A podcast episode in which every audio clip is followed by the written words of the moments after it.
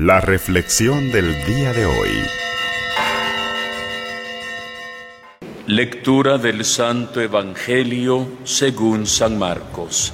En aquel tiempo, los sumos sacerdotes, los escribas y los ancianos le enviaron a Jesús unos fariseos y unos partidarios de Herodes para hacerle una pregunta capciosa se acercaron y le dijeron, Maestro, sabemos que eres sincero y que no te importa lo que diga la gente, porque no tratas de adular a los hombres, sino que enseñas con toda verdad el camino de Dios. ¿Está permitido o no pagar el impuesto al César? ¿Se lo damos o no se lo damos. Jesús, notando su hipocresía, le dijo, ¿por qué me ponen una trampa? Tráiganme una moneda para que la vea. Se la trajeron y él les preguntó, ¿de quién es la imagen y el nombre que lleva escrito? Le contestaron, del César. Entonces Jesús les dijo, den al César lo que es del César y a Dios lo que es de Dios. Y los dejó admirados. Palabra del Señor.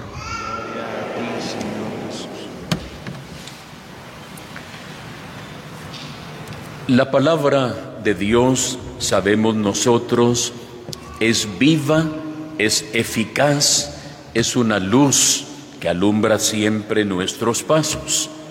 Y Dios en su gran amor y en su divina providencia siempre nos va proporcionando a través de su palabra lo que cada uno de nosotros necesita. Aún a veces sin quererlo y sin pretenderlo, Dios nos habla y nos toca en algún punto que nos hace despertar ante una realidad hermosa que Él quiere compartir con nosotros. Empezamos en estos días a leer el libro de Tobías. Ayer, por celebrar la visitación de la Santísima Virgen María, no se leyó en la primera lectura, evidentemente, el inicio de Tobías. Hoy Continúa la lectura, pero hay una pequeña laguna de por medio. ¿Quién es Tobías? Hoy solo se nos cuentan ya episodios de su vida. Y por eso quisiera solamente recordar que Tobías él es el hijo, diríamos. Tobit es el papá. Tobit era un hombre bueno, justo, temeroso de Dios dado a hacer muchas limosnas, muchas obras de caridad y especialmente una muy significativa, enterrar a los muertos. En una cultura y en un momento en el que no se estaba practicando mucho el darle sepultura a los difuntos, Tobit se lo toma como un deber de conciencia ante Dios, una obra de caridad de hecho, para nosotros, usted recuerda, es una obra de misericordia que lo reflexionábamos en el año de la misericordia, enterrar a los muertos. Tobit se lo toma como un compromiso y anda dándole sepultura honorable a los muertos. O sea, es un hombre santo, un hombre bueno. Y la palabra de Dios en algunos libros como Job y como Tobías intenta ayudarnos a reflexionar en algo que siempre nos cuestiona. ¿Por qué sufre el hombre bueno, la mujer buena? ¿Por qué a veces no les va o no nos va tan bien como nosotros quisiéramos que nos fuera? ¿Por qué incluso a veces hasta llueve sobre mojado? Y va cayendo un problema, una situación adversa tras otra y tras otra y se van acumulando a veces dolores, lutos, llantos, pobrezas, siendo uno, dice, bueno, siendo una mujer buena, ¿por qué a mí? O dicen los otros, mire, y fulana y fulano siendo tan entregados, ¿por qué les está yendo tan mal? Eh, de eso tratan estos libros, de ayudarnos a reflexionar sobre el sufrimiento del hombre bueno, de la mujer buena. Hemos dicho de Tobit, entonces, un hombre recto. ¿Qué le pasó aquel día? Dice hoy la primera lectura. Acababa de regresar de enterrar a un muerto, dice, me bañé, salí por, por, las cuestiones de los rituales de ellos, ¿verdad? Después de ir a enterrar un muerto había que purificarse. Me bañé, Luego me quedé dormido junto a la pared con la cara descubierta porque había mucho calor. Y yo no sabía, dice, que arriba de la casa habían unos gorriones. Y estaba en eso él ahí intentando echarse su, su siesta cuando recibió un bombardeo de uno de estos gorriones, que usted ya sabe eso qué significa, y le cayó en los ojos. Dice, me cayó estiércol caliente en los ojos, se me formaron manchas blancas, consulté a los médicos, no me daban solución y perdí la vista. Estuve privado de vista cuatro años y algunos se burlaban de él. Hasta la misma esposa notaron al final de la lectura, como él ya no podía trabajar, ella se puso a, trabajar, se puso a hacer costuras y le empezó a ir bien. Hasta le regalaron un animalito aquel día y el pobre, pues como no miraba, pensaba que ella se lo había robado, solo oía el ruido del animal. Pero ella se enoja y en medio de su enojo le dice, ¿de qué te han servido tus limosnas? ¿De qué te han servido tus buenas obras? Dímelo, tú que todo lo sabes, ¿de qué te ha servido todo eso bueno que has hecho? Si estás ciego. Y para ellos la enfermedad era un castigo de Dios.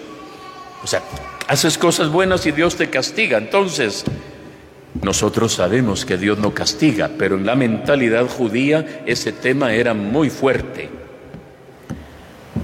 Y no avanzó más porque si no, ya mañana ya no tiene mucho chiste que, que oigamos la continuación de las lecturas. Pero quedémonos en este punto, la pregunta de la esposa.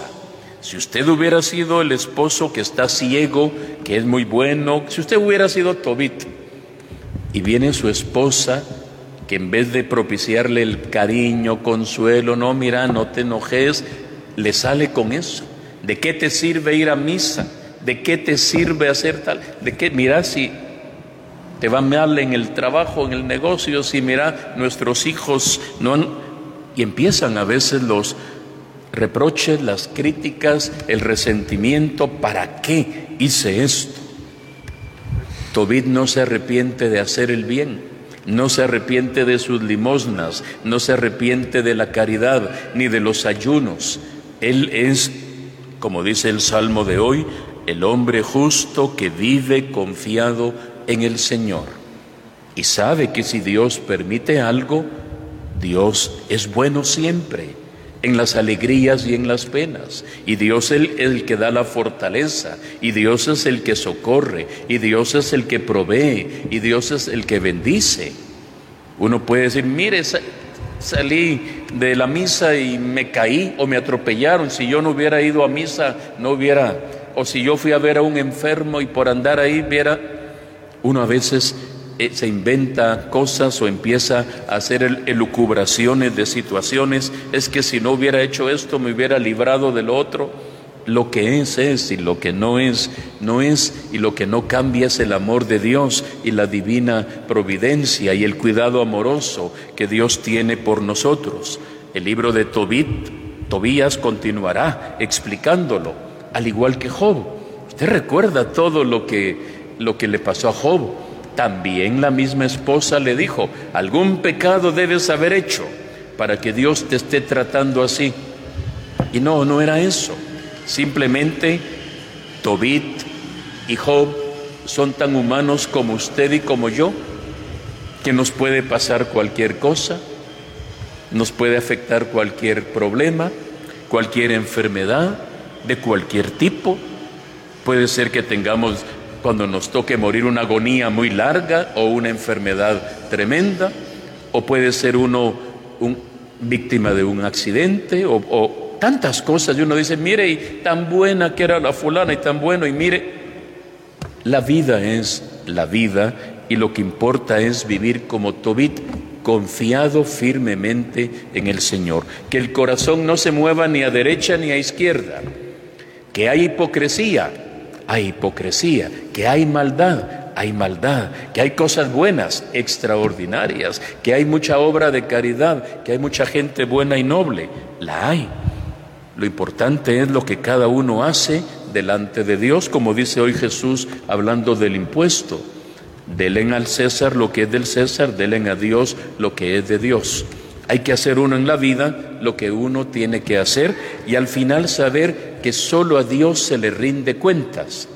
A ningún ser humano en esta tierra hay que rendirle cuentas, ni tampoco hay que darle explicaciones de la vida, ni de lo que uno hace o deja de hacer, solamente ante Dios, que es el justo juez, y Jesús pone el criterio ahí, muy claro lo que es de Dios es de Dios, lo que no es de Dios es del César, cada cosa en su lugar. Tobit lo entendió bien. Su esposa Ana, aunque le costó, lo entendió bien y lo seguiremos viendo en las siguientes lecturas. Hoy pidámosle al Señor que nos llene de esta sabiduría que brota de su palabra, que nosotros, Dios quiera que no, pero si nos llegara a pasar algo malo, que no le reprochemos a Dios, que no le echemos en cara a Dios. porque Señor, permitiste nunca le eche en cara a Dios nada, nunca le reproche a Dios nada? Si de Dios lo hemos recibido todo, especialmente la vida. El hombre justo dice, vive confiado en el Señor, y Dios lo bendice y bendecirá, dice, a sus hijos, porque Dios bendice a los hijos del bueno y a los del malo no. Cada quien recibe lo que le corresponde en esta vida. Que esta palabra nos llene a todos de vida y de vida en abundancia. Que así sea para todos nosotros.